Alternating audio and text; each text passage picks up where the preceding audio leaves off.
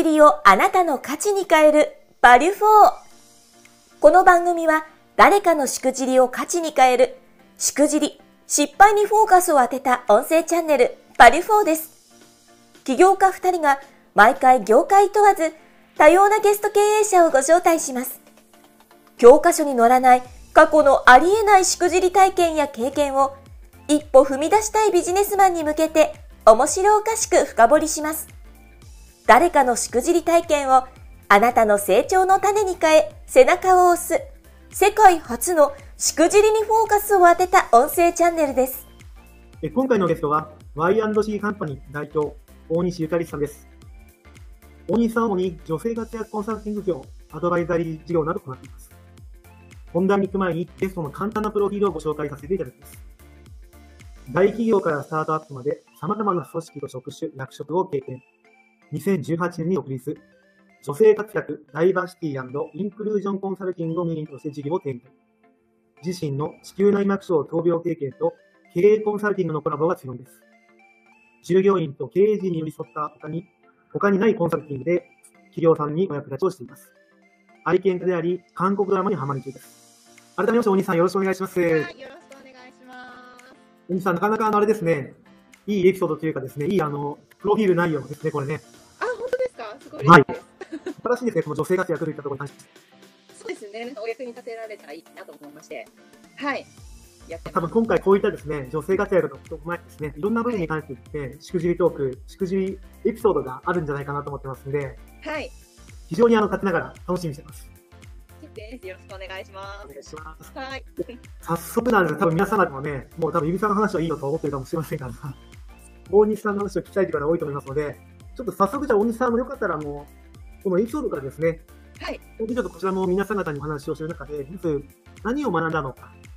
過程だったりとかですね、学びをいただいてるんですが、ちょっとよかったらそこからいただいてもよろしいでしょうか。はい、わかりました。えっと、まずはですね、やっぱり他人のせいにしないっているところと、あと、あの、やはり自分軸っていうか、主体性を持って、えー、生きていったり、働いていくことが大事なんだなっていうふうに、すごく、あの、体験から、あの、結びに感じたことがあります。なかなか興味深いですね。他人のせいにしない。皆さん。大工なんで。なんかそんな感じで見えませんけどね、お兄さんね。はい。え、じゃあこれちなみにどんなエピソードだったのか、よかったらお話しいただいてもいいですか？はい。えっ、ー、と、はい、今ならちょっと、まあ30歳の時なんで十数年前なんですけど、はい。エピサーさんからもご紹介あったように、私、その子宮内膜症っていう病気を抱えておりまして、で、えっと、それがですね、前職に勤めてた時に、あの、ちょっと患ってしまったんですけど、あの、前職がですね、まあ、美容室のを経営している、えー、会社で、えー、マーケティングとかブランディングとか、えー、まあ、社内コンサルのようなものをしてたんですけど、やっぱり朝からもう夜中まで、終電まで働いていて、で、まあ、終電かで帰ってきて、で、そうするとやっぱり1時になっちゃって、で、もう睡眠時間3時間ぐらいまた、来て、みたいな感じで、やってました。で、やっぱり土日も会社の携帯が鳴ったりとかすると、そこに対応したりとかしてたんで、えー、まあ、良かれと思って働いてたわけですね。それが突然こう病気になっちゃって、はい、で、さっきの人のせいにしたんです。こんなに働いてたなとか、その、まあ、身体学症自体はですね、あの、原因不明の病気なので、何が悪かっていうのは、こう、医学的にも明確的、明確にこう、なるわけじゃないんですけど、やっぱり病気をしたっていうのは何か原因があったんだろうなっていうの、ここのあたりをですね、自分なりにこう分析していったところ、やっぱりめちゃくちゃな働き方だったなと思ったんですよね。やっぱり朝からこう、働いたりとかですね、あの、長時間働くって、やっぱりこうやって病簡単に病気になっちゃうんだなって、えー、すごくそこが反省点なんですけども、やっぱりその、半年ぐらい前にですね、定期検診もいたりとかしている中で、えー、病気になっちゃったので、本当に驚きと信じられなさみたいなのがありました。で、やっぱり、その病気になって、私の場合は手術したりとか、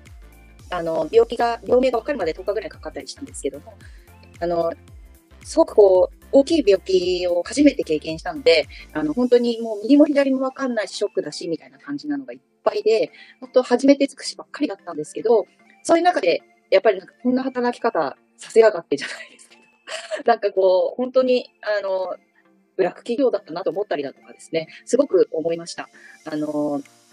本当長時間働かせやがってじゃないですけど、あの、本当にそうやって思ってしまったりとかして、えー治療もちょっと厄介な病気なので、あの、これを飲んでれば大丈夫だとか、そういうものがあんまりなくてですね、えー私の場合はちょっと重症だったので、えー本当に、あのしかも、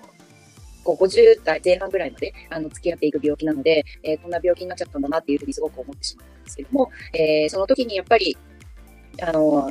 すごく他人のせいにしてですね、あの、やっていました。で、やっぱり他人のせいばっかりしててもですね、全然改善しなくて、あの、病気もなんかうまい方向にいかないし、治療もなんかうまくいかなくて、えーなんでなんだろうっていうふうにずっと思ってたんですね。で、そういうところから、やっぱり、あの落ち着くものも落ち着かないので、えーいくら慢性疾患だとはいえ落ち着かせなきゃいけないので、そうなった時に、やっぱりどうしたらいいかなってすごく考えてですね、えーやっぱり原因をちゃんとあの分析をして、えーそしたらですね、やっぱり他人のせいにしている自分が一番原因だったなっていうふうに思いまして、えーやっぱり辞めたりとかですね、退職したりとか、えー働き方を変えることっていうのは、まあ、いくらだってできたわけですよね。で、でも、いくら良かれと思ってやってたって言ったって、まあ、自分の選択でやってたわけですから、やっぱり自分の選択かなっていうふうにすごく思って、で、他人のせいにしてる場所じゃないので、えーそこから、とにかく腰から改善して、働き方もそうですし、えーまあ、本当食生活とか、えーと、性格のところとかまでですね、直して、で、えーそうするとですね、だんだんこう、下にそう持つようになるので、えーやっぱりこう、前向きに慣れてきたりだとか、病院に行ってもですね、先生に言われることを鵜呑みにしてやったんですけど、やっぱりその病気のことをちゃんと勉強してですね、あの治療のことも最初判断は自分にして、で、先生と一緒に二人三脚で歩いてもらうっていう感じにしていったところ、やっぱり少しずつ体調も落ち着いてくる日が多くなったりして、社会復帰できるようになって、やっぱりその、さっきの結びのところなんですけども、やっぱり他人のせいにしないっていうのが、ものすごく大事なんだなっていう、やっぱ自分の人生だから、自分で歩んでいかなきゃなっていうのがありましたね。はい。確かにあの、その女性のね、あの、お仕事もそうかもしれませんし、やっぱりこう、毒のこともあったかもしれませんけども、はい、はい。働くことが悪いわけじゃないですけども、そうですね。はい。ね、でもそこでやっぱりこう、人のせいにするっていうこともそれあったかもしれませんね。そうですね。はい。大西さんを昔からそういうこう性格持ったんですか？この幼少期とか学生の時代とかですね。人のせいにしたりとかっていう。えー、どうなんですかね？そうなんですよなんかこう、そんな感じ見えませんけどね。いや、なんか例えば、なんか全然病気と違うんですけど、普段買い物に行って、例えばスーパー行きますよね。そうすると、なんかちょっと自分、これぐらいの感じの合計額だろうなってあるじゃないですか。なんか、ありますね。2、3000円ぐらいだろうな。そうすると最高する時あるじゃないですか。そういう時に、の人、うち間違えたな。なんか、大西さんいいっすね。なんか絶対ダブル打ちしたよな、みたいな感じで、一回レシート見るみたいな。でも、私が買ったのに。わけないんですよね。はい。そうした？ら、すいません、ごめんなさい、すいません、みたいな感じはあります。えー、あ、そうなんですね。はい、はい。なんで、もしかしたら、なんかそういう癖、癖わかんないっていうか。えんありますね。はい。そうです。ちなみに今そういう癖ってまだこう、お仕事され、独立されて今もあったりするんですか？あ、独立してさに、そういう、なんか普段は、ちょっと面白おかしくやってるんですけど、なんかそういう仕事とか、そういうところに関しては全部直したので、もう大丈夫です。そういうはいことですね。。はい。で、しかも今、個人で勝負してるので、はい。でも自分のせいなんですよね。はい。組織でやってるわけじゃないんで。はい。なので、自己責任ですもんね、ね。そうそうそうそうそうそう、そうなんですよ。何やっても自分のせいなんて、もう一人でやってるので。なので、もう、なんか、こう、なんていうんですかね、意味で鍛えられてますね。組織で動いてると、なんか、あの人がやってないよね、とかってなりがちじゃないですか。でも、自分で仕事やってると全部自分に跳ね返ってくるので、なんかあの、大場さんにあの、バレエも関係あるかなって言っていいですけど、これは何なんですか？あこれ、私、あの、バレエを、あの、クラシックバレエを高校までやってました。えー、はい、はい、はい。だからかな。まあでもそんな感じがしますよね、雰囲気が。